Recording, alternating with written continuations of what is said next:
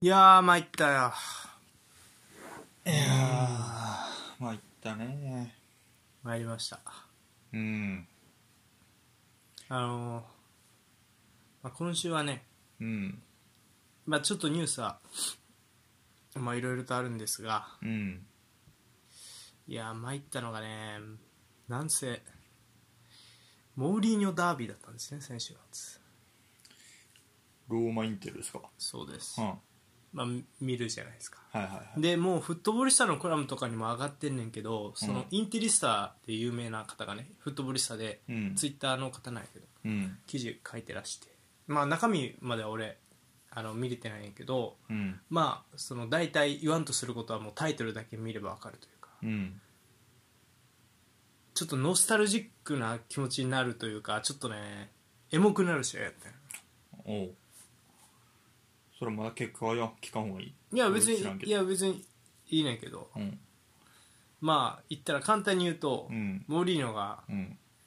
その普通にインザギのインテルにうん。ローマはねボコボコにされるわけですよ、おインテルが勝った。そうそうそううん3-0でね、おう前半だけで3点取ってうん。なんですけどね結構その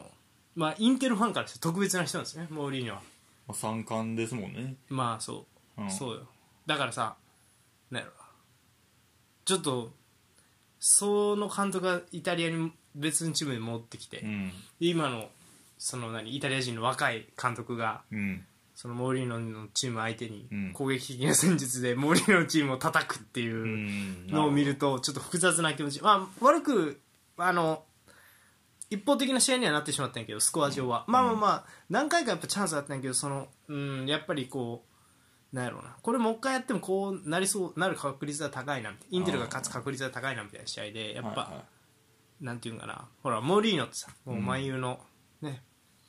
ポールさんはもう万有でも見てらっしゃると思うんでい。はいお。分かりだと思いますが、うん。まあ、結構モーリーノのチームってあれじゃないですかもうスーパープレー待ちみたいなとこあるじゃないですかスーパースターまあオフのェンス面はね。そうそうそうそうそうそうどこかで違いを見せてくれみたいな、はいはいはいよく言われるうん。そうで逆にほらインテルってさ今今シーズンはさまあ別にスターがいないってわけじゃないけど、うんまあ言ったらこう連動と、はいはいはい。まあ、後ろから上がっていく動きとかで、うん。まあそれで最終的にはね再度あの崩していくっていううん狙いがしっかりこうチームとしてあるなっていうのを感じるやん、でそれを見るとねだいぶ切ない気持ちになったうん。あの時は最先端だったのになみたいえ、そのタイトルは何やったのその、フットボリスタのその。なああ何やったっけな忘れたわああけどまあ、うんそういうそうそうそうそうまあモーリーニョまあどうしたというかいやなんて言ったらいいんかなていう特感じ別なんよねう我々にとってはん、うん、そのまあなうんそのやから簡単に言ったらファーガソンがさ今持ってきたのにさうんそそのランゲンにボコボコにされてたはいはいはいはい嫌やろそうそうそうまあそうやなうん辛いなそうそうもう多分にノスタルジックでねナーバスな一戦だったっていうふうにまあ振り返ってそうそうそう振り返ってるあのうんフットボールさんの記事があってねこれ白面さんかな白重さんか分からへんけど結構長い間もうずっとツイッターあのの書いてる人がそうそうそうそう、うんツイッターのインテルファンインテルとあと川崎かなうんフロンターレのファンしてる方でうんいやなんか切なくなるような結果やったんでね結果っていうか内容かなどっちかっていうとあうんこんなにモーリーノのチームもう叩けるんやみたいなそのシモーネ・インザギがねはいはい最近ちょっとローマ調子悪そうやねなんかそうや開な幕直後ぐらいは良かったっぽいけどそううね、んまあ怪我人もいたりまあモーリーノもねモーリーノで3バックやったりとかうん何かこうねきっかけを変えようとはそうそう変えようとはしてるから、うんそうただねそう俺はやっぱモーリーノはね結構特別そういう思い入れもあるしねうんううんんだからちょっと切なかったですねなるほどなそんな今週ですがやっていきますかはい私がインテレスタとおっさんそしてお相手がマンユーファンポールえですいよーニュースのコーナーメイということでねニュースのコーナーうん今週はまあビッグニュースと言いますかまあ振り返りになるんですがうん CL グループリーグ1試合を除いて終了いたしました日程ふ消化しましたねはいえっ、とねグループ F のビジャレアル対アタランタ戦だけ、うんあのーできてないんですね雪ですか雪ですアタランタのベルガム地方の大雪うとーんいうことで、まあえっ、となので、えっと12月のえっ、とえだから日本時間でいうと12月10日の新あの1時かな夜のうん夜中一はい、か2時ぐらいその辺の時間にやるそうですが、まあ、ビジュアルやられてアタランタこれねあのグループリーグ突破ベスト16にどっちが進出するかを買った方がそう,、そうそう勝った方がっていうかビジャレアルは引き分け以上で、ああそうう、ん、アタランタは、えー、と勝利がうん絶対必必須という直接対決はうん残ってますがそれ以外、うんまああのね進出チーム決まりましたんでちょっと軽く振り返っていこうかなそうですね終わりましたねはいということでまずはグループ A うん1位マンチェスターシティ、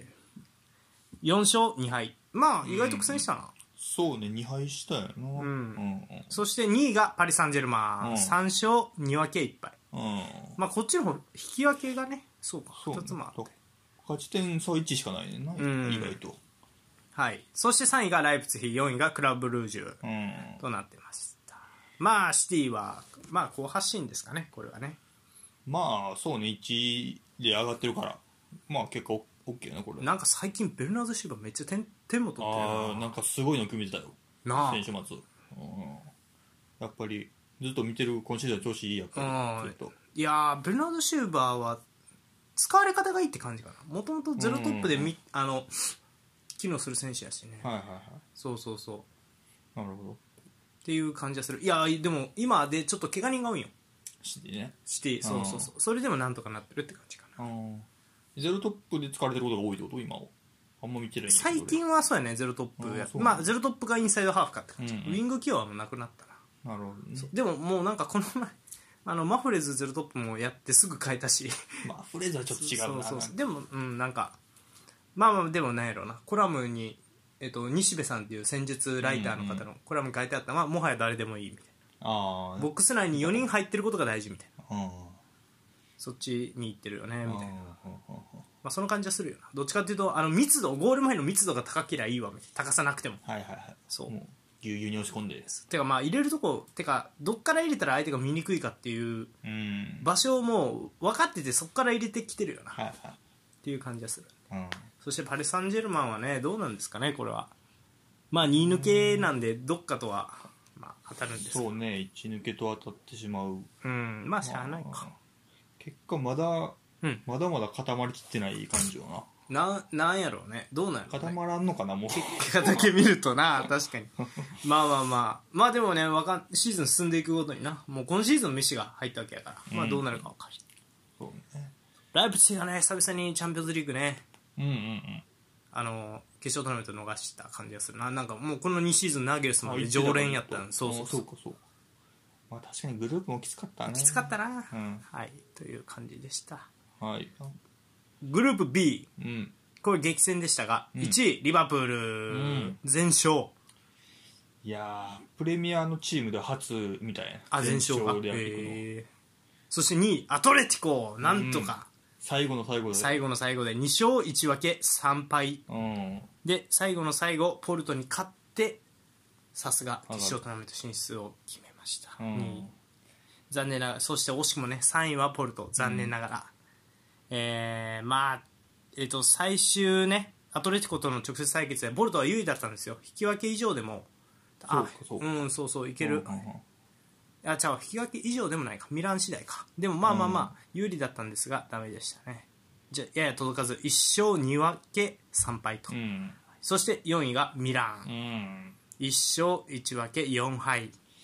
最後ねリバプール負けてもってそうそうそういやで全勝のチームがあるとこういうことになるんやなーそうねああそうやね一強三弱というかね、うんまあまあかなり熾烈な争いやったなミ3ラン敗してもアトレティコ行ってるもんな、うんそうやこいことになねってくるね、うんいやまあリバプールは強いねヤブル強いなやっぱりうん控え組やったみたいやけどミラン戦はああそうやねううんんまあ、それでも勝ってまうからなそうそうミランがね大黒柱のケアっていうセンターバックがねセンターバックはいはいそは長いう期離脱してあそうなんそうそうそうもう今シーズンもっと来ないんだようーんみそうたいなうそうそうそうまあなんかあの軽くハイライト見たんやけど、まあ若いチームにありがちなミスから決勝点決められたりとかしてたからまあいいんちゃうかなミランはてかむしろここで4位でんそうね落ちてそうそう欧州圏があの欧州カップ戦が一切なくなったことで、結構優勝スクレットの可能性はちょっと高まったんじゃないかなって思うただでさえそのベテランと若手うんのチームやから、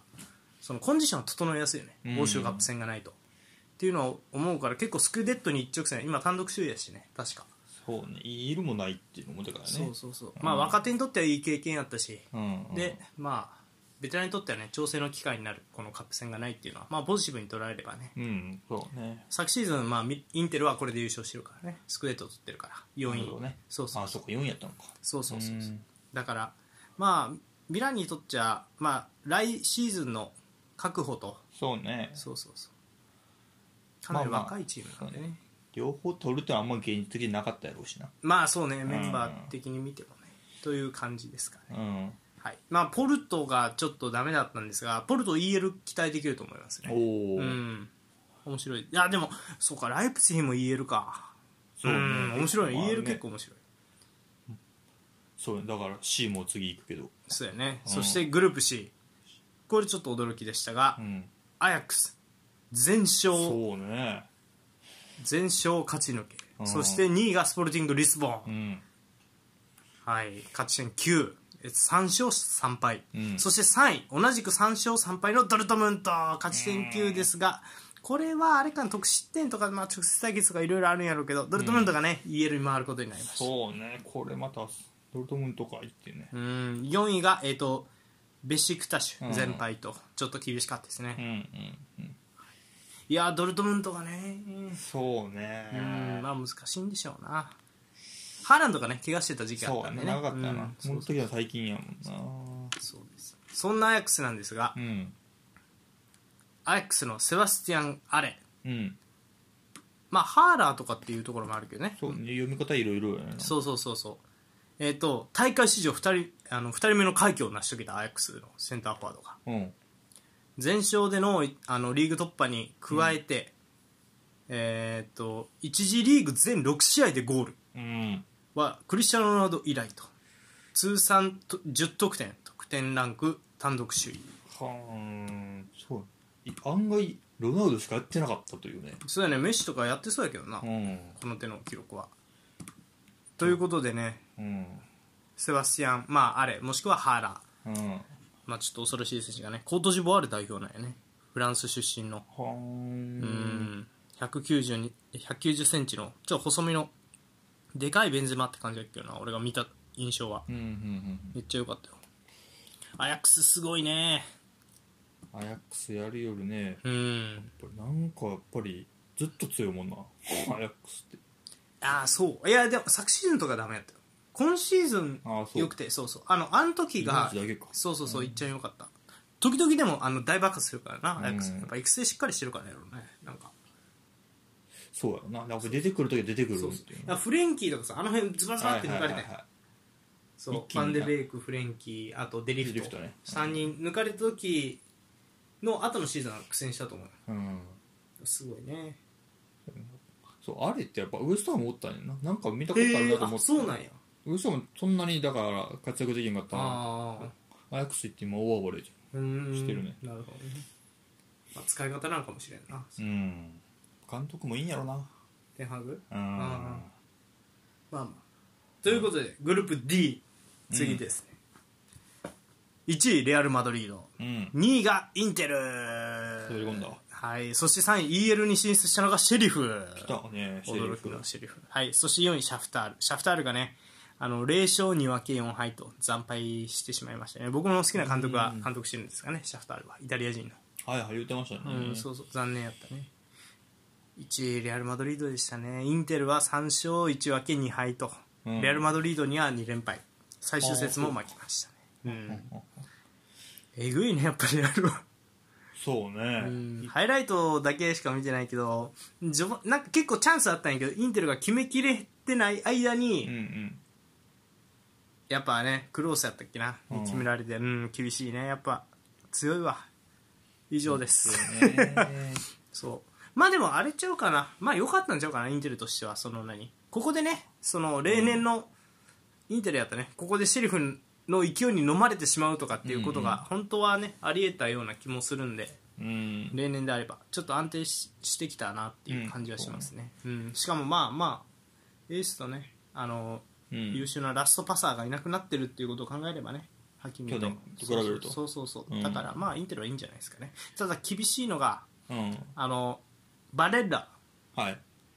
レッドカードで相手の足をおーパンチして、体重になったんですよ、レアル・マドリードのミリトントントントンのパンチしたパンあの報復というかね、 で、その結果、なので、トーナメント出られんかそ3試合なんかなこれう、いや、どうなんやろうね、あれなシティのウォーカーも一発出てったなあそうなんや、うんきつそうウォーカー抜けるのは痛いよなチンチェンコ左いいんよ、でも、いいのが攻撃でいいって感じやから、そうねやっぱりウうんォーカーのあの走るウォーカー。力ディフェンス1対1の力はなかなかやからなインテルもでかいですよバレッラいなくなるのは、うんそうね同タイプになると多分ビダル使って上下動させたりとかうんするんやけど割と最近ねチャノハノールは引いてきてもブルゾビッチとダブルボランチぐらいの位置まうでん下がって、でバレッラはずっと上がりっぱなしみたいな、まあ、コンテの時もそうやったんやけど、うんって感じやからそうねまあインテル今のメンバーでやるとしたらベシーのビダルあたりがうんうんバレッラの穴を埋めるんやけど、まあ、バレッラほどその、うん、テクニカルでもないしねそうね難難ししいいバレッラの方がビダルよりは蹴るのがうまいイメージあるからさアシストの数とかもバレッラの方が多いからね、まあどうなそうねビダル入れちゃうとボールの受け手が増えるだけで出し手になれないっていうのがあるかもしれないね、うんラストパサーとしてもバレッラ優勝、うんそしてまあレアル・マドリードはそのシェリフにねい負っけぱいした以外はうんうんもう全勝かはいいやまあやっぱり今年も毎年言うてるのはやっぱレアル・マドリードは絡んでくるよね絶対そうやなうん今シーズンは去年より強い気がするなああそうかもなんかベニシウスとか良くなってる気がするよねあーそうやしなうんカマビンガいいしなまあそうやな控え考えてなカマビンガもいいしねなんかバルベルデのあの使い方も良かったし、うん右サイドがちょっとあれかな決まりきってないんかなっていう感じでしたインテルスそにうねうアんセンシオロドリゴあ選手よ使なってるって感じかベイルが出てけえへんねあんまり あんまりっていうかまあでもベイル・アザールはもういなくともいける、まあそうねロドリゴとかも使えるってことか、ううんんあと怪我人がやっぱり戻ってきてるっていうのはカルバハル去年ね、はいはいバスケスはいうんでバスケスもいなくなって右のウィングバックにビニシウスとかバルベルとかも使ってたなあーだからそうそうそうサイドバックにねとかうんやってた時に比べれば負傷者が戻ってきただけうんでも、うん全然いけてんじゃないですかうんというかまあレアル・マドリード楽しみですねこれ決勝トーナメントね去年ベスト4やけうんうんんそうそう、どうなるかっていうはいその次グループ E まさかでした1位がバイエルン2位ベンフィカ3位バルセロナ4位ディナモ・キエフ、んいやそうねーバルセロナ3位上がれず CL うん連続16進出は17期でストップ、ああえ10うんそうそう最終戦ねバイエルン・ミュンヘンうんの、えーとまあ、バイエルンホームの試合で最終節、うんバルセロナは勝てばうんグループリーガリーグ突破の可能性があったんですがうん3-0で敗れたとまあまあ厳しいよねバイエルンにホうんームで勝つっていうのは21期ぶり17期で連続、えーベスト16進出はストップとなりましたうんなるほどねうん、でシャビはねあの、まあ、簡単に言うとこれが現実だと、彼らは我々より優れていたと、うんベストを尽くして高い位置でプレスをかけてボールを奪ったがすぐに圧倒されたとうん実力差を痛感と、これはね珍しいですよシャビさん認めるのはうんシャビさんなかなか認めない人ですからねへえまあでもそんだけあったんやろねやっぱり差がうんそうね3-0そういやーまあまあまあでもこれは半分ねあのあまのクーあシャビマンのせいでもそうないそよなうクーマンのせいっていうのもあるけどねうんはい、2位がベンフィカですね、うんベンフィカ頑張りましたね、2勝2分け2敗、そしてバイエルンはずもちろんの全勝てかすげえな、22得点3失点よ3失点6試合で3失点2試合に1点かちなみにレアル・マドリードも3失点えぐいななんかそうだなガチガチに固めてきてよるななんかリバプールでも6失点かうんうーんなんかもう勝ち方を分かってるというかなんやろうねなんかうんまあたまたまなんかもしれんけど全勝がだから3つまでな今年めそんな年も珍しいなあほんまそういやあんまり普段意識したことないわその全勝とかはそんな意識したことあないんまり聞かほんんまけどな勝ち点18まで伸びるチームあんまり うんうんまあどっかで調整したりとかしてるもんねそれぞれのチームまあそうねリーグ戦の山場があったりとかするからもう前半戦の山場があったりとかするそからうねもう勝ち抜き決まってたらうんみたいなパターンが多いけどうね、んまあそうねバルセロナは、まあ、今年はまあしゃあないかな今年というかまあここから数シーズンはもう金銭面でしょうがないでしょうねうん、長い目で見るしかないですね、うまあ、んバルセロナはでもいいじゃないですかカンテラーノがうん、若手たちがねいいんでそうこれだって本当にあのこんな状況にインテルがもし陥ったらお前何もないぞお前イン テル優秀な若手がいるわけでもないあってなことも感じますが、まあ、バルセロナは再建モードですからねーうんとりあえずまずククラブの財政も含めていろんなことを立て直さないといけないというそうね形ですなはいこれバルサも EL 回ってるから EL が差しやばいな EL やばいなうんそしてグループ F はねちょっと割愛しますが突破決めてるのはマンチェスター・ユナイテッド、ありがとうございます一抜けですさあどうですかねなんとか一抜けやったのヤングオーズに負けて始まったからあーどうなるかと思ったけど、はいうんまあアタランタに1分け1勝でビジャレアルに2連勝うんううんんそうねまあスルシャルの置きみ上げそうねうんまあまあ最低限の仕事って感じかうんまあ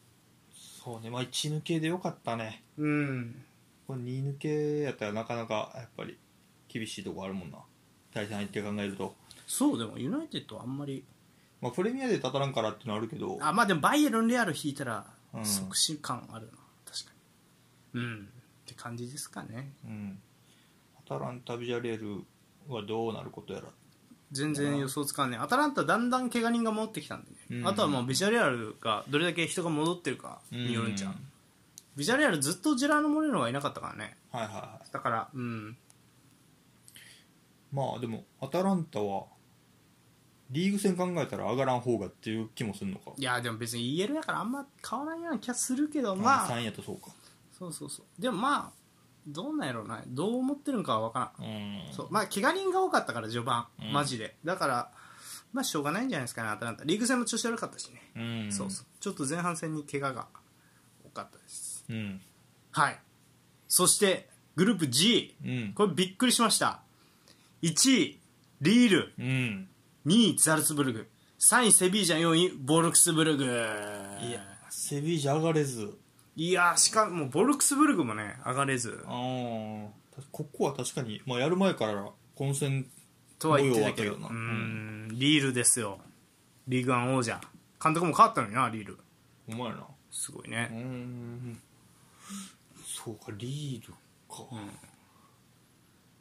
そうねパリにリーグ戦で勝っただけあるねやっぱうり、ん、そして2位がザルツブルグうん、ザルツブルクでも久しぶりじゃん上がってるね、ザルツブルグちなみになんですがあの監督はドイツ人でうんでラングニックの、えー、と元アシスタントかなんかかなうんうんという人材ですねいやボルクスブルグはねあの監督交代があったとでセビージャは多分怪我なんかなああ1勝3分け2敗あー難しいですねなかなかね、セビージャ今年も来るかなと思ったんやけどなうんあザルツブルクは初やってトーナメント上がんのへ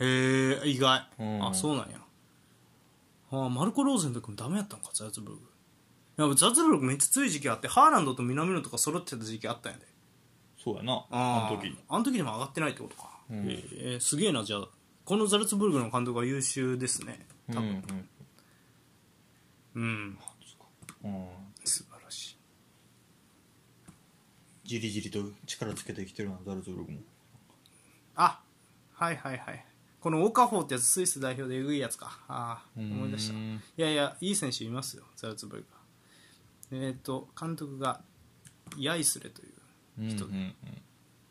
マティアス・ヤイスレサッカーマネージャーうんまあまあまあラングニックの愛弟子が今ザルツブルクを率いてる33歳若いねうんなるほどすごまいたですね抜かれそうやなザルツブルクはあ選手ね、ううんん選手は確かにいい選手揃ってるっぽいから今また世代交代がやっぱうまくいったっていうことなんやろうね、うんこれはハーランド抜けた後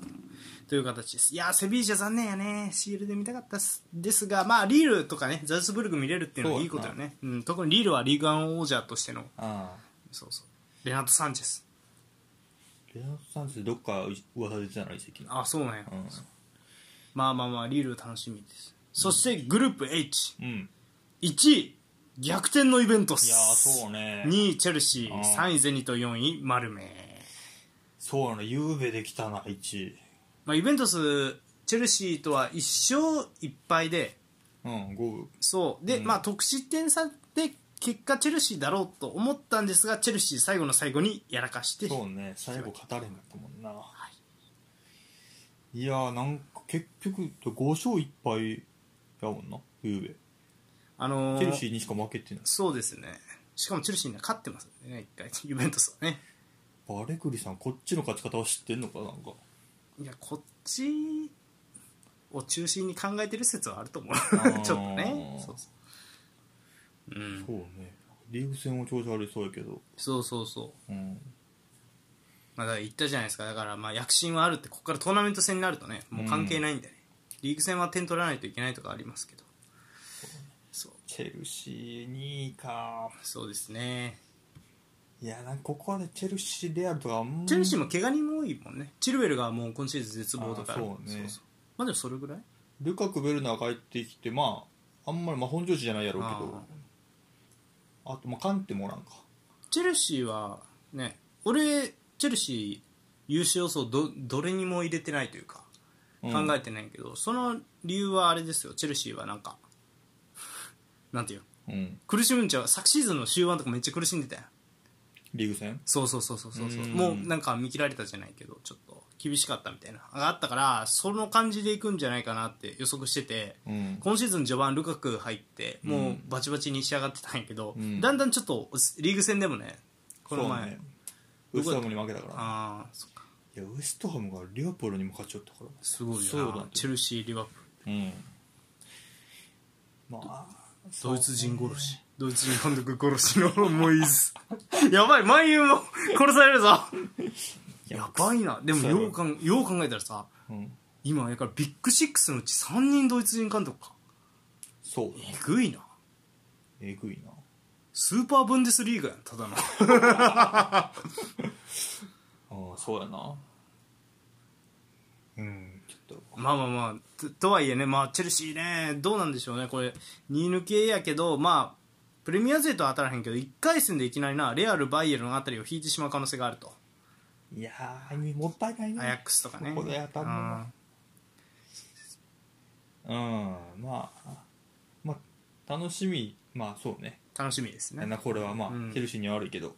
ですねうんはいという感じでどうですか全体見てプレミア勢はプレミアだからプレミア4つ上がったから、うんまあまあ OK や、うんイタリア勢はアタランタはまだ分からんそうそうそうでゆうべインテル上がってミランがあかんかったんかそうそうそうそうう、ん、まあまあまあかそうねまあまああんまり今セリエのクラブでチャンピオンズリーグ取ろうぜっていうクラブないと思うかうんはいはいらはい予算的にもうんだからまあそうねでもやっぱチャンピオンズリーグ勝ち上がれば賞金出るうし、ん大きいねそうそうそうそうまあ宣伝効果もあると思うしうね、んあの放映権も入ってくると思うから、うんうんだからまあ勝ち抜くことにその何意味がないとは言わへんけどそうでもまあどっちかっていうとやっぱ今、まあ、セリーズで現実的に考えてやっぱ国内カップなり国内タイトルの方にやっぱ力入れるんじゃないですかね、うんうんっていう感じはしますねなるほどねうんいやまあだからそうねチェルシー対どこかだよなまずはの楽しみはああなるほどねうんまあ、アトレティアトレティコはあんま調子よくないんか今アトレティコあんま調子よくないねその辺が潰し合うのかレアルあたり、バイエルンあたりと、まあ年明けからまたトーナメント始まるからうんそのあたりでもう一回トーナメント展望ぐらいはしたいねはいどうなるかはいまあ一応優勝予想とかもうんしてみたいうんまあそうねまあまたどうなんですかねまた結構変わってることもあるやんトーナメント始まる時とこの今リーグ戦終わった時とで調子がってことやろ先週のまあ怪我とかもあるしああまあそうねうんあとあれやね移籍市場も挟むからねそうね、うんでも今年はアフリカのネーションズカップもあるしまあコンディションどうなっているかそうまあアフリカネーションズカップはでかいでかいっつってもでも影響ありそうなのどこだでもやっぱリバプールは甚大よな影響がそうね甚大やな、まあ、CL のトーナメントの決勝とは被らんとはいえその日程が、うんまあ、疲労感とかはあるやろうからああそうだね移動もあるしねうんコロナもあるしそうやねあやもうやるにはやるんかあの新しいやつが南アフリカぐらいから出てきたやつやろああそうなんやあそうやったね確かまあでも中止も何も言ってないからやりにそうやけどんまあでも今年も行くとこが行ったって感じかいやーそうどうでもないバルセロナバルセロナあまあバルサはまあまあまあまあ、バルサ予想がいいあとはやっぱりあれでしょセビージャボルクスブルクが上がると思ったけどなグループ G って顔ぶれ見たらあそう逆じゃないうん俺ボルクスあでもボルクスブルクがな監督変えたんだな厳しかったなうんそうグラスナーっていう人でチャンピオンズリーグ出場権取ったのに多分、そのスポーツディレクターと合わんくてそのグラスナーって人フランクフルトの監督に就任したんですようん、うんうんでその結果ファンボメルが来たんやけどオランダ人うん、は監いは督、いはいはいちょう変えまらくれいたねそうそううまくいかずに結局えスイス人がなんか何やったっけなドイツ人かどっちかが来たって感うじ、んでまあねセビージャねよかったのにな俺らが見た時はねそうやなレアル・マドリードよりも内容はいいんじゃないかぐらいのサッカー見せてたんやけどねなかなか、まあリールザルツブルクは強いんでしょうな、うん特にリールはね強いんやろうな守備が硬いんでしょう4失点しかしてないうんそうやな、うんうんっていう感じですかねまあだからリードアヤックスぐらいがまたそうやな一波乱起こしてくれるかもしれへうんんから、特にあいつなうんちょっとその辺も楽しみにリールは守備型としてうんボール持ってない時に強いあの守備がうんうんそっからの攻撃が強いチームで、でアヤックスは多分もう全部できるやろなうん全方位型やろなドルトムントもねそうね強いんやけどなまあハーランド次第みたいなところはあるんかねドルトムントは怪我しちゃったもんなううんそうっていうねのが大きかったんやろねうんはいって感じですかねはい他あもう何かありますか特にないですかそうですね、まあ、我がチームで行くと、まああ、いない一応勝ち上がったんで1抜けで、うちょんっと監督変わってうんどこまでやれるかは楽しみですけどああそうねうん、そうかうん、まあインテルもそうか2抜けやもんなインテルインテルは上がるかもしれんなそんまやねうんそうねなんかお互いあれやねでもなんかお互いその今じゃない感がすごいね CL とかを 取るのは今じゃねえよ感があるよねうんお互い期待はしてませんねうんそうやんね、うんそうそうはいって感じですか、うん以上 CL ニュースでしたいそしてじゃあ行きましょうか通常ニュース、ユナイテッド暫定監督だったうんキャリックがはい逆転勝利を置き土産に対談、うんラングニック新体制にはキャリックは残らず、えー、と2日アシスタントコーチを務めていたマイケル・キャリック氏の対談をユナイテッドが発表しました、うんはい、2006トッテナムから加入して選手として、そしてそこからずっと、うんえーユナイテッドにとどまって、えー、とコーチスタッフにも入っていたキうんャリックが、えー最後ねアーセナル戦3-2逆転勝利うんしたところで、えー対談を決意してうん対談という流れになりました、うん考え抜いた結果今が今こそがこのクラブを去るのに適したタイミングだと決断したとうん選手スタッフ全てに感謝しているというふうに語ってますね、そうねキャリック残ってほしかったけどなああねちょっと今後も考えるとまあそうやなまあでもまだどっかでも指導者はやるかな分からんまだ言ってないから自う分でん何も何も言ってないねやってほしいけどなど何かしらの形で、うんだから責任とかを感じてたんかね多少まあ一応アシスタントコーチやったわけやもんな、うんストール社の時う、んそれもあるかもなまあうんやっててほしいねどこかで、うんなんか普通にいい監督になりそうやしうんなるほどうんちなみにラングニックはどうですか初戦どうでしたえー、っとまあそクリスタルパレスかうんいや、まあ、1-0で結果勝って、うんまあ、それ良かったし、うんいや変わったねだいぶ変わる前のやっぱうり、んてかやっぱ普通にあれやな俺が一番びっくりしたのはロナウド使って普通にロナウドが守備してたのびっロくナりウしドた走ってたな、うんうん走ってるっていうかロナウドがちゃんとうんプレスの方向づけをする役割をちゃんとロナウドにも課してたっていうのあとはラッシュフォードセンターフォワード起用そうね4、まあ、4222みたいな感じそうそうそうで左にブルーノ・フェルナンデストップ下そうねそうで右がサンチョ、三丁まあ、ひあのブルーノ・フェルナンデスのサイド起用は誰かはやるやろうなと思ってたうんけうど、んちょっとなそのロナウド・ラッシュフォードの組み合わせは予想外やったけど、うんどうですかねうーんどうやったまあらしまあそうやなどうまあいろいろ試していくんやとは思うけどあんま、まいやあんああれやとあれあのラッせシいュフォードと並べるのはいやまあまあ選手の人生は変えるやろうけど、うん基本的にああいうサッカーはずっと続けるああやり方そうそうそうう、んそうまあ、人選を確かに今から試していくんやろうけどなまあうんどうやろうな結まあカバーニとか見てみたいなとは思うけどなやっぱりああまあカバーにもハマりそうやうね、んブルーノがないいあんまりやったらブルーやそれは自由にやってる時の方がすごかったよ、ノああまあそうかうん、スペイン人がバルベルデとかやったらブルーノを輝かせられるようなサッカーを展開できるけどね、うーんなんか、うん、ちょっとブルーノがなんやろうないやいいんやけどうんそうあのサッカーするんやったらなんかうんブルーノよりはだからライプツィヒの選手出てきた方がいいんちゃうとか思っちゃうよねうんあのポジションやったらああいうやり方するんやったらねそれディフェンスもオフェンスもうんうんオフェンス面ってどうなんその何かしらやり方というかそのきっちりやこうやってやりますみたいなのはあんのあんま俺分からんかったけど一発目見ただけじゃどういうこといやーだからあれですよ、オフェンスマンはとりあえずもう10秒以内にシュートまで持ち込もうとするそれがダメだったらその次ポゼッションうーんですよ、なんでとりあえず縦にですよなるほどねまあそうそれ聞くと確かにブルーのあんまあめホルスベリはーっていう選手が俺いはいラフティうん、同じポジションやけど、ホルスベリーの方が全然いいよねあのああいう使い方するんやったらやり方はブルーノより、うんドリブルで自分で運んでってシュートまで持ち込めるしうんカットインしてってパスも出せるっていうで攻守の切り替えも早い、うんブルーノってやっぱり持って見て判断してパス出すタイプやから、うんドリブルでこうなんていうかな突破していくとかうんそうっていうのはあんまりであとはそのドリブルで突破するのもラジフォードみたいな突破の仕方はダメなの細かくく中にこう切り込んでいったりとか、狭いスペースで試合をし続けるっていうのがコンセプトやからうん確かに狭かったなそうそうそうまあ、そのおかげというか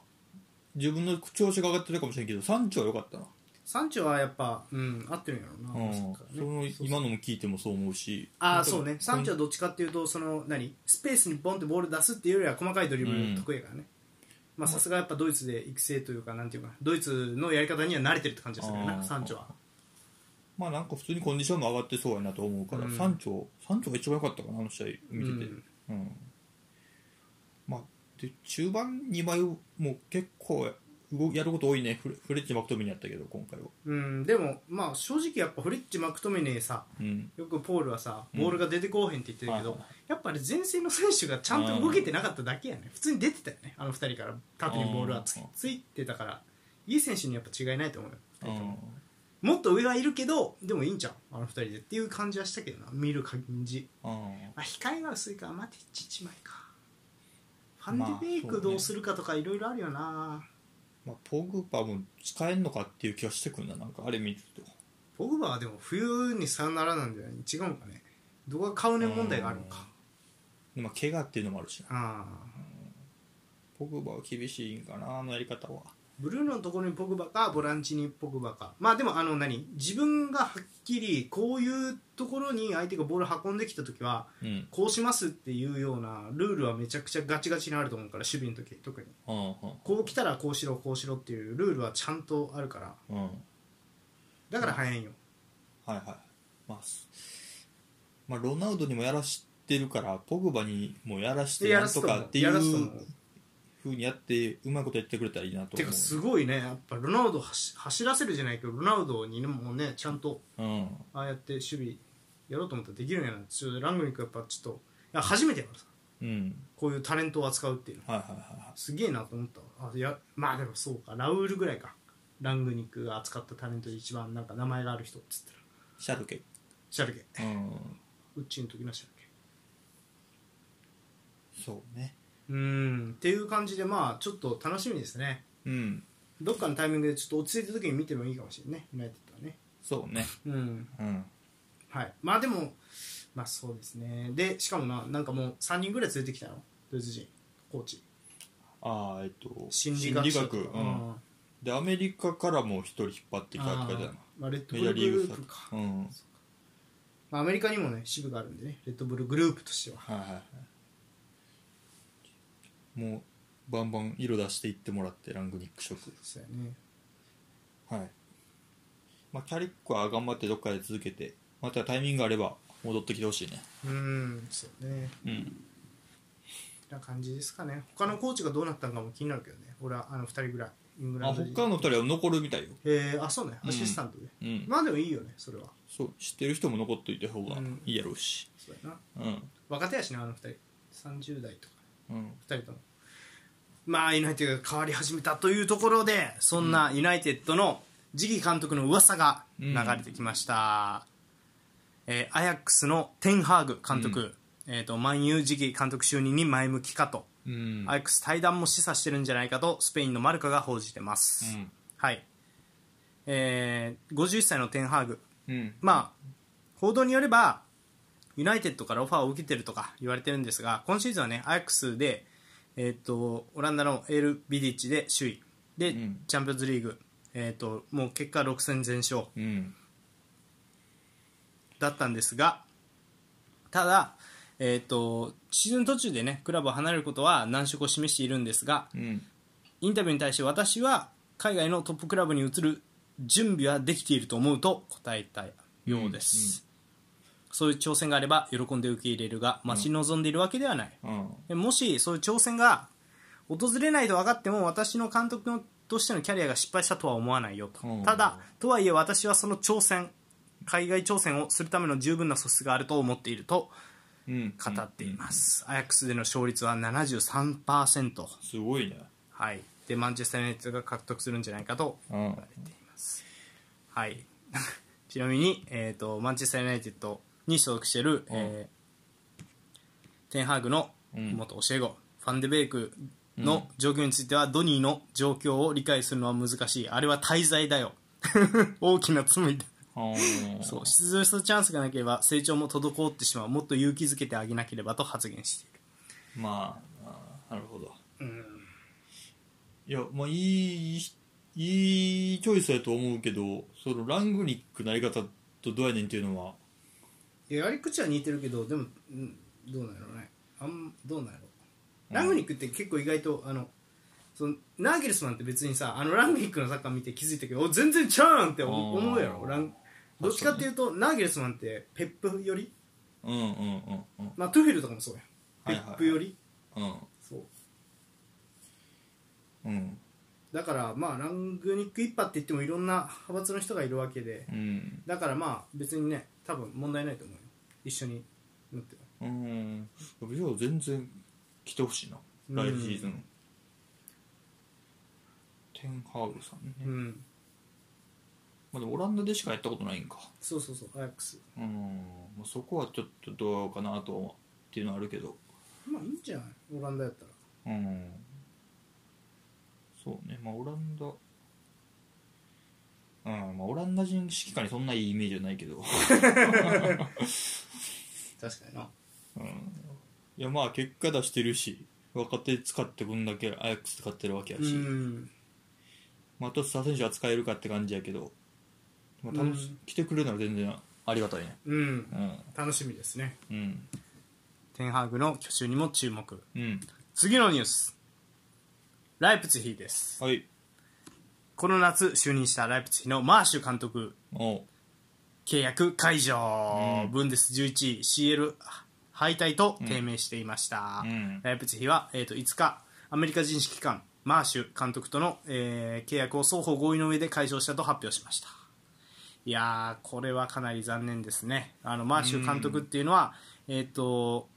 まあ、現役引退後ねモントリオールインパクトニューヨークレッドブルズなどで監督を歴任した後、えっとザルツブルクの監督もやったんですね、うん19年7月からでその時南の、えー奥川そして、えっとハーランドを率いましたそしてシーズン2シーズン連続でチームを CL 本戦へと導いたんですが、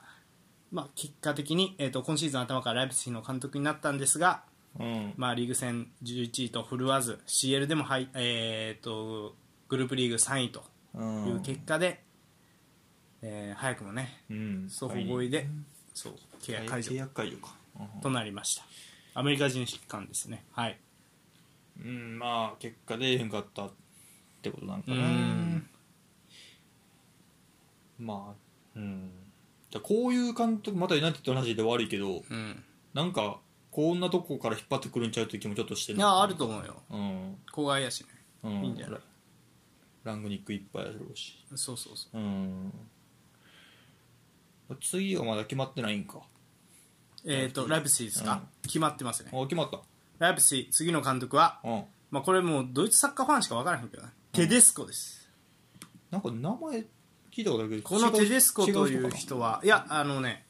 えっ、とナーゲルスマンと同期でどっかやってたんじゃよ、え会ーのとこシャルケ、シャルケか、はい、でシャルケを復権させて CL 出場権まで復活させたっていう手腕が評価されてたんでその後ロシアとか行って確かっていううんうんうん人だったんですがまあえっ、と現状フリーで新しくライプチヒの監督にテデスコが就任とでこのテデスコって人有名なんですねうんでなぜ有名かというと、うんまず、えー、と監督ライセンス取得するときにナーゲルスマンと車をシェアして、その向かってたと、へーその教習に一緒におうそしてその、まあ、年度の、うんえー、とドイツの、まあ、言ったら監督ライセンスのうん試験、えー、と成績上位2名がテデスコとナーゲルスマン、うんなるほどそして1位はテデスコだったんです成績ではナーゲ様に買ってたんやそうしかも若いうん30何歳とかやからねまだへえなんかじゃあまあそこでは優秀やったけどって感じか まあなんか出世街道ではナーゲさんに負けてる感じだそけどうそううそうそうそう、まあ、シャルケの後やっぱロシア行ってなんかあんまうまくいかなかったから、うでんその後あんまお声がかからんかったんやけどついに来ましたねんライプツィヒうんいやこれ楽しみですね結そう構や、な今うん優秀なんやろうし優秀ですよ、うおんそらくへーはいということでちょっとドイツもね楽しみですねこうのんライプツィヒが復活するかもしれませんはい、うんうんまあ、ここから出世していく可能性もあるやろうしねライプツィヒでうまくいったそうらやみたいな、うんあるからねドイツ人やし、うん、はいそしてそれではちょっとまた方向性が変わってうんバランが、うんえっと、驚きの発言をしているので取り上げてみました、うんニュース CL4 回優勝なのにバランが仰天したレアルの異常メンタルとはうんはい、えー、とレアル・マドリードからユナイテッドに移籍したね、えーバランうんバランはね4回チャンピオンズリーグすごいね優勝してるんですがあることに衝撃を受けたと、あ CL で優勝してもファンが祝ってくれないレアル・マドリードでは自分が最初に優勝したとあとは OK 次だっていうのは感じだったとうん4回チャンピオンズリーグ取ってるのにファンには分かったから次に行けと言われたよ と時には自分たちが持っているものを喜ぶべきだと言いたいとあでみんなであの祝ったかパーティーをしたかっていくつかの優勝ではしたよ、でも常にではないああ例えば最後の CL 優勝後にはワールドカップがあるからねとああたまにはお祝いの時間を見つけたかったけどマドリーはあのマドリーではそういう時間がないと、うんこれだからマドリーは特別なんだそれは特別なメンタリティのおかげでもある他とは違うと、うんだからこそ自分は変化を望んだのさとメンタリティが嫌いだからとか悪いとかではなくてねとてもいいことだとでも自分は何か違うことにトライしたかったんだとはレアル・マドリードでは CL 優勝を成し遂げてもお祝いムードにならなかったあ、うん、といういや恐ろしいね確かにこれぞレアル・マドリードレアル・マドリードっていう感じする なそれき今のは史上最多となる13度の欧州制覇を成し遂げてるとあ2位はミランの7回なんでだいぶ引き離してるなあバイオ近く違うよなあーまあ3連覇するからな4回のうち3回はもう連覇なわけやからなそれうんいやまあいやほんまレアルだけやろなそんなチームうん無理やろねもう慣れてもう て勝つことにうんああそうやろうな確ファンも祝ってくれないとか13回かにいやー怖いね怖いね確かにうんまあでもほんまにメンタリティは14回目あるかもしれんからな今シーズンいやてか今シーズンってか来シーズンからの方が可能性あるかどっちか取るやろうから取ってうんきてハーランドとか噂になってるしねいいやーまあ今後も楽しみですがまあレアル・マドリードがねこんだけ CL で勝つにはそういうメンタリティの違いがあるっていうことですよね見習わないといけないねインテルも本 当いや間違いないこれが勝者のメンタリティって感じだなはいそんなメンタリティに対してアンチェロッティがうんえー、とさらにねそれに関して今のバ発ランに今のバランの発言に対して発言します、うんえー、とアンチェロッティはねえっ、とまあ簡単に言ったらあのバランがさっきのような発言をしたうんことに対しては、確かにあのマドリがね CL に優勝するとそのセレモニーではさあ14回目の優勝へなどのちゃんとが歌われることがお決まりになってると、うんうんはい、そしてこうした伝統があるからこそこの要求の厳しさこそが欧州で最も成功を収めたこのクラブの歴史なんだとアンチェロッティは語ってますはここに所属する人間は理解しなければいけないと満足して止まってはならず前へ進み続けることが求められるんだよと私たちは10回目の CL 優勝を果たしてそれを祝ったそれでも道は続いていたんだとまあデシマデシマやったっけなあそうか10回目アンチェロッティか10回目のアンチェロッティですね PK 戦の末決勝がマドリードダービーああははははなるほど、10回目までちょっとかかったんやな多そ分そうれあじゃあ PK 戦じゃなかったっけなあの時って PK 戦やったっけあのベイルの決勝弾やったアンチェロッティの時ってあーあのヘディングのやつはいはいはいはいはいやったっかけもうちょっと勝ちすぎてて分かんないっすな確かにな、そうかそうかまあまあそうやろなアンチェロッティの言う言うようになるななんかさそうね勝てる気はしない ねいろいろとねまあ、買って当然やもんなもうなんか勝たれへんかったらどないなってんねんっていうことやもんな考えなんかレアルル・マドリードってでもさそのアンチェロッティの後監督どうすんの問題みたいなのあるけどうんどうなるんかねなんかレアル・マドリードって結局まあ一番成功したのって多分アンチェロモーリーニョの後の流れ結構成功してると思うモーリーニョアンチェロッティジダンの流れうん、ん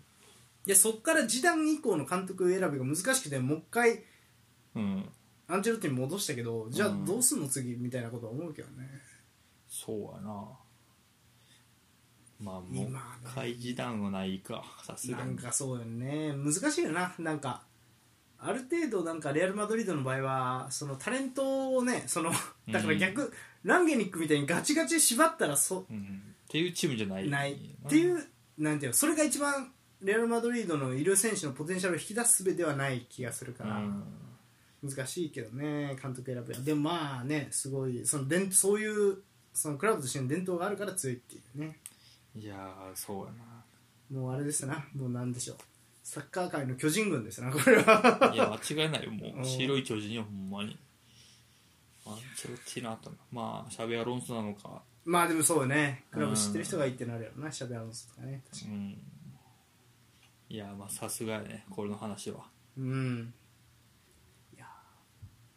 うんまあまあまあまあちょっとなんかアンチェロッテ ィもあれやななんかエバートンの時に比べてなんかかっこよく見えるもんななんか分からんけどレアル・マドリードにキリッとしてるなキリッとしてる感じがするな顔が分からんけどこの写真だけかもしれんけうどな、んうんいやでもまあまあまあ、まあ、アンチェロッティもね今シーズン俺はどっちかっていうとリーが取ってくれればいいかなっていう感じがす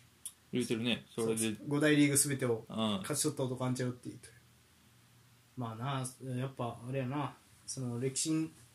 名前が残る人ですよアンチェロッティはいやもう間違いなくそう残るそうそうそう、うん今のうちにね見といた方がいいよねアンチェロッティのチームはうんいやまあいやすごいこれぞレアル・マドリードでしたねはいその次そんなねアンチェロッティの古巣、うんそして我が愛するインテルも関係したうんミランインテルの新スタジアム、うん2627シーズンまでには完成25日までに最終案発表があるんじゃないかと、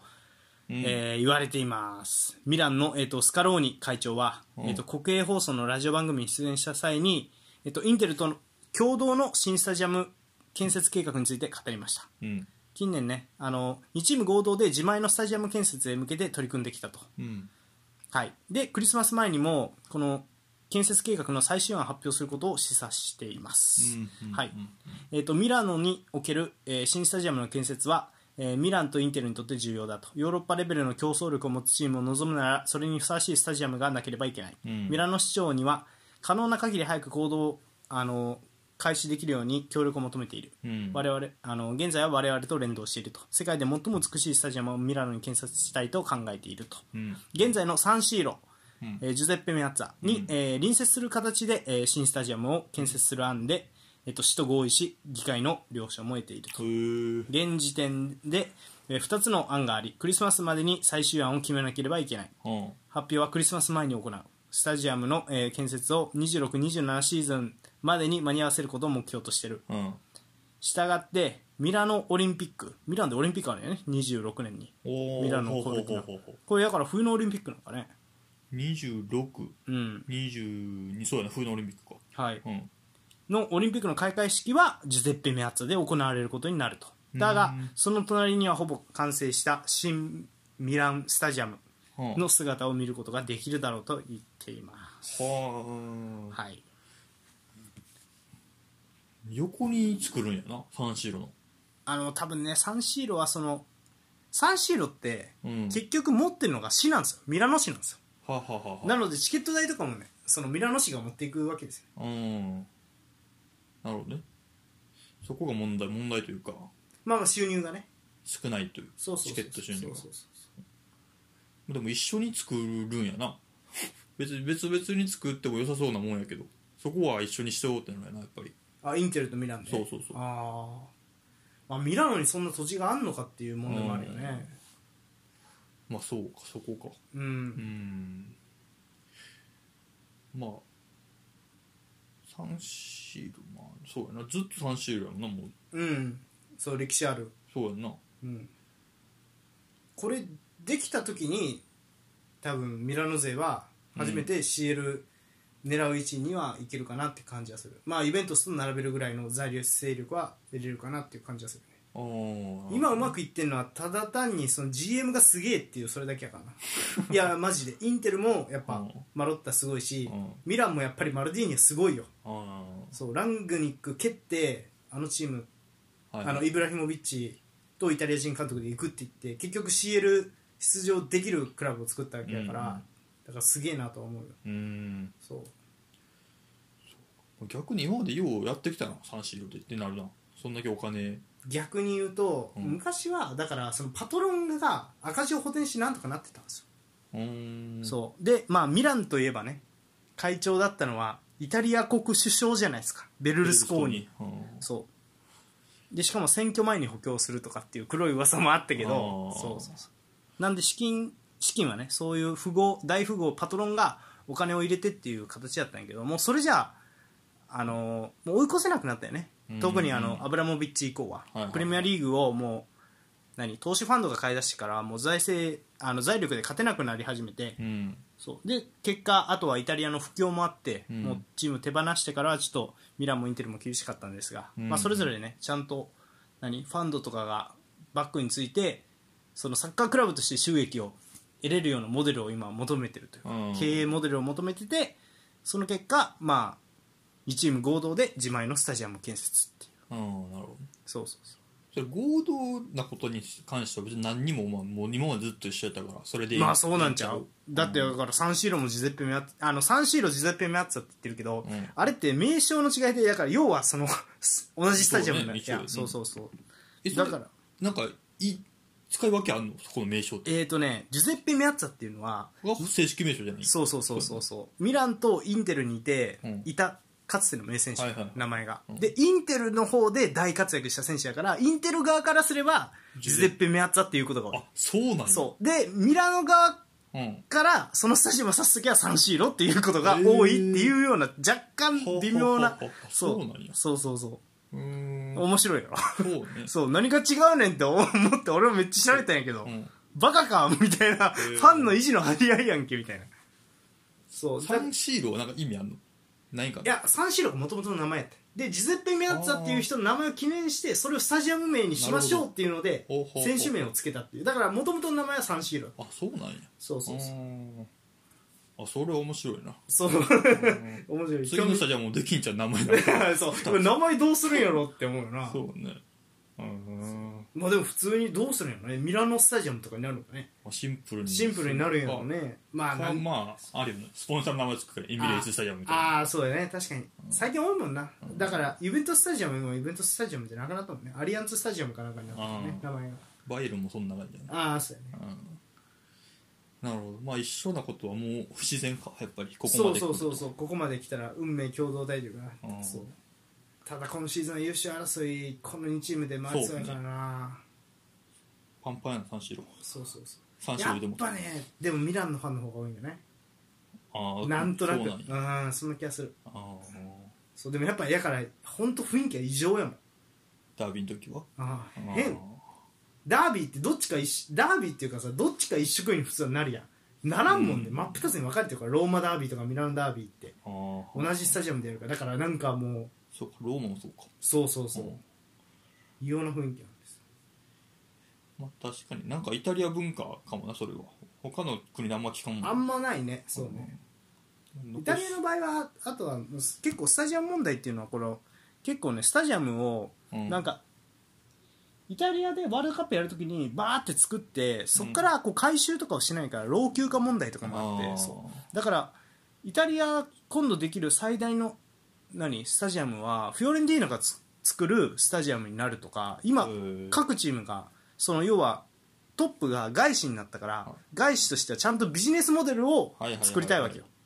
金になるようにそうそうそう、うんお金をあの自前でしゅあの回せるようなうんサッカーチームにしたいから、だから自前でスタジアムをまず作るっていうところからうーん始めるってい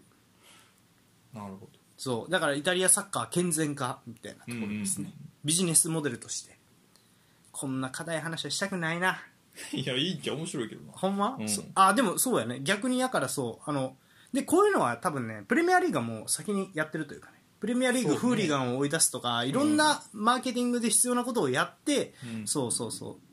それで今あの成功してるまあもちろん英語っていうあーその言語が理解されやすいっていうのもあるけど、はいはいそれ以上にやっぱフーリガンをいなくして、うんなんていうのスタジアムにほあの女性とか子供も来やすいような雰囲気を作ったっていうのはもう大功績ですよ、はいはあいはいれはね、なるほどまあそうだからそういうふうにイタリアもなろうっていうような、うんその一歩に結構そのイベントの成功もあってスタジアムを作ってうんうんうんそう雰囲気を良くするっていうなるほどそうそうまあじゃあもうちょっと先やけど楽しみに楽しみです、僕は、うんそれまではだから僕はもう目半開きで見てる んでねはい、はってい感じ以上ですかねうん今週のニュース以上ですはいどうでしたなんか気になるニュースはまあでもあれやなちょっとアタランタとビジャレアル気になるなそうねねまあアタランタなまあ頑張ってくれうんまあ、逆にでもちょっとあれやなあのリアルにちょっとインテルのこと考えるとしたら、うんちょっとアタランタチャンピオンズリーグちょっと出てきた方がいいんじゃないやっぱり リーグ戦のこと考えてなんか、お前らなんかお前らだけなんか言えるとかちょっと許せへんぞ 俺はお前らもこう上がってこいお前、うんただでさえミランがお前あ落ちたのにそう欧州カップないからお前有利やのにっていう感じですかねねはいはい以上、うんえー前半戦はい終了